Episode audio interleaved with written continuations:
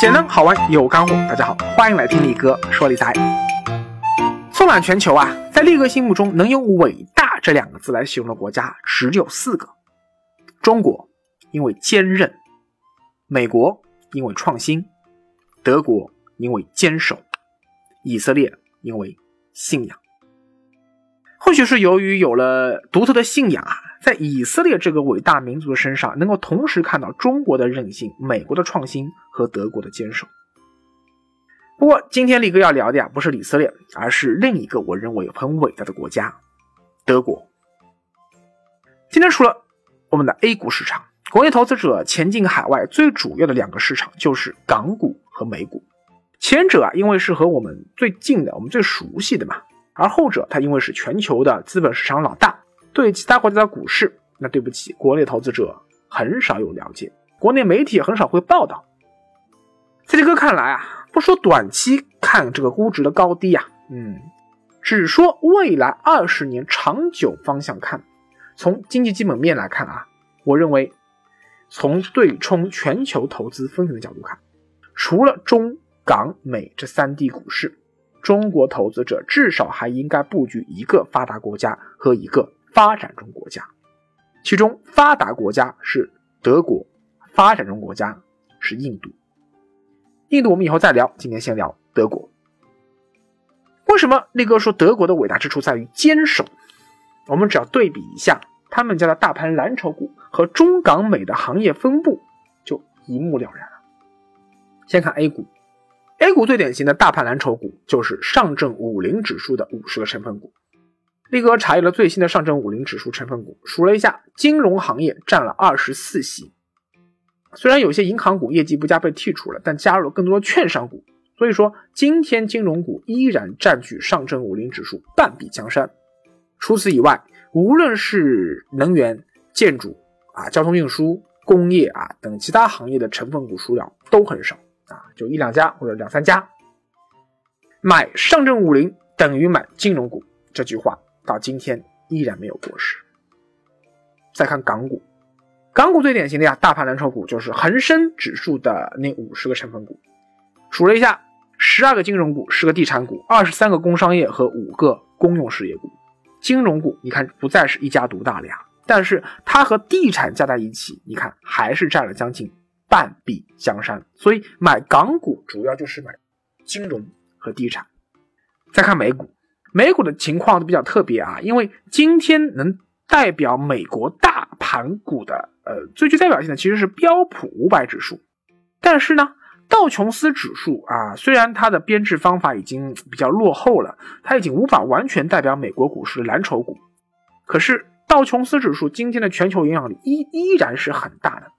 而且啊，它的成分股只有三十家，都是大盘蓝筹股，所以我们暂时还是以道指为标的来计算美股大盘股的行业分布。那这三十个成分股中，金融股有五个啊，有 Visa，有摩根大通，有美国运通，有高盛。你可能会说了，为什么作为全球金融中心啊，美国的大盘蓝筹股中金融股那么少呢？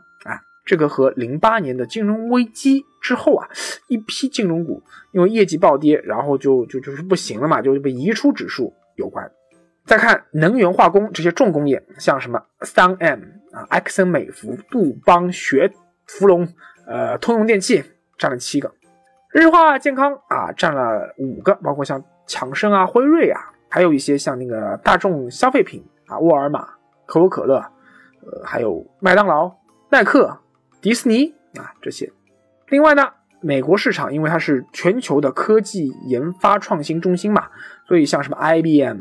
微软、英特尔、苹果这些也在里面。好了，你看一下这三个国家啊，先看一下中国，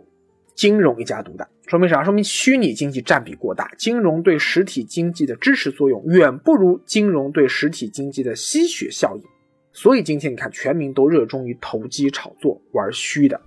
港股呢，我刚刚说了，金融地产双寡头，说明港股香港它的产业结构也不够健康，因为地产本身也具有很强的虚拟经济属性，尤其当房价涨到完全脱离当地老百姓收入水平的阶段，地产已经和金融完全捆绑，啊，成为一种准金融投资品。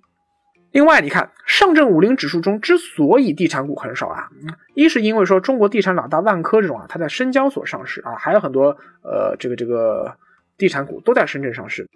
还比如说像什么恒大呀、绿地呀、碧桂园啊、华润啊、世茂啊这些大型知名开发商都在港交所上市。所以，香港地产股的强势既体现了香港本地经济过度依赖房地产，比如说像什么长和啊、九龙仓啊、啊新鸿基啊这些，它同时也体现了说中国大陆产业也是过度依赖房地产了，都是畸形的。再看美国，零八年金融危机之后啊，这个因为去杠杆嘛，美国政府有意识的把高端制造业重新引流回国内，知道说啊，玩金融加地产这个虚拟经济。乍一看很轻松，玩过了那就会引火自焚。好在今天美国的实体产业啊，这个除了说汽车工业啊，可能真的是有点不行了，其他其实还可以啊。无论是化工制药，还是说大众消费，包括最令美国骄傲的科技创新，依然是全球最棒的。好了，对比完了中港美三地股市，最后再来看看德国。德国的大盘蓝筹股叫做 DAX 三零指数。它的成分股也是五三十个嘛，看，能源化工占了五席，包括像巴斯夫、汉高啊、林德、朗盛这些，还有电子、机械、建筑占了有五席，呃，像蒂森克勒伯啊、海森堡水泥啊，还有西门子这些，健康日化医疗啊占五席，像拜耳、还有默克、还有贝尔斯道夫等等，金融也是五席，包括了呃德意志银行。德国证交所、安联保险，还有赫赫有名的慕尼黑再保险。汽车占了四席啊，包括我们熟悉的豪车三巨头 BBA 母公司宝马、戴姆勒、大众，还有一个是做汽车零配件很牛的大陆集团。另外还有像公用事业，德国电信啊，德国邮政，还有像汉莎航空、阿迪达斯，以及从事软件服务业的 SPA。如果你看一下整体的德国的这样一个大盘蓝筹股的成分股，哎，就发现了，德国虽然也在努力发展现代金融业，但它的重心始终放在实体产业，更准确的说，是放在现代工业领域的精益求精和不断创新上。你看，D X 三零指数中只有六分之一的金融股。而没有任何一家房地产企业，哎，这就让我非常安心。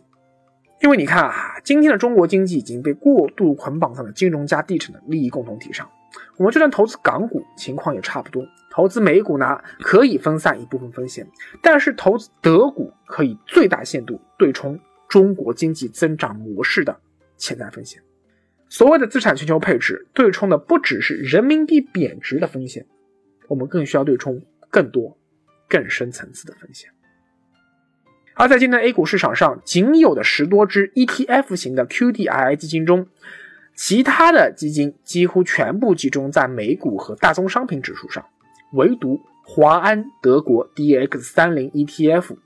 它的代码是五幺三零三零，是聚焦在德国股市上。不过还说得说一句话，就是这个基金啊，那和绝大多数 ETF 的基金、QD 基金是一样的啊，都有个毛病，规模太小。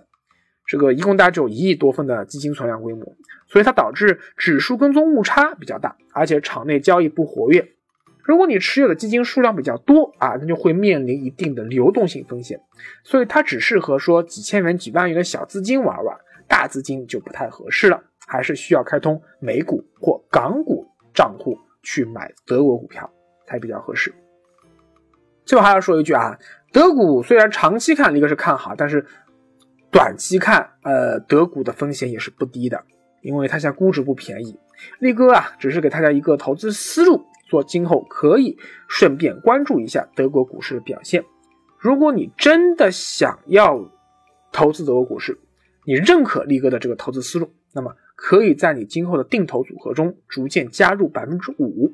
最多不要超过百分之十的权重的德国股市的指数基金。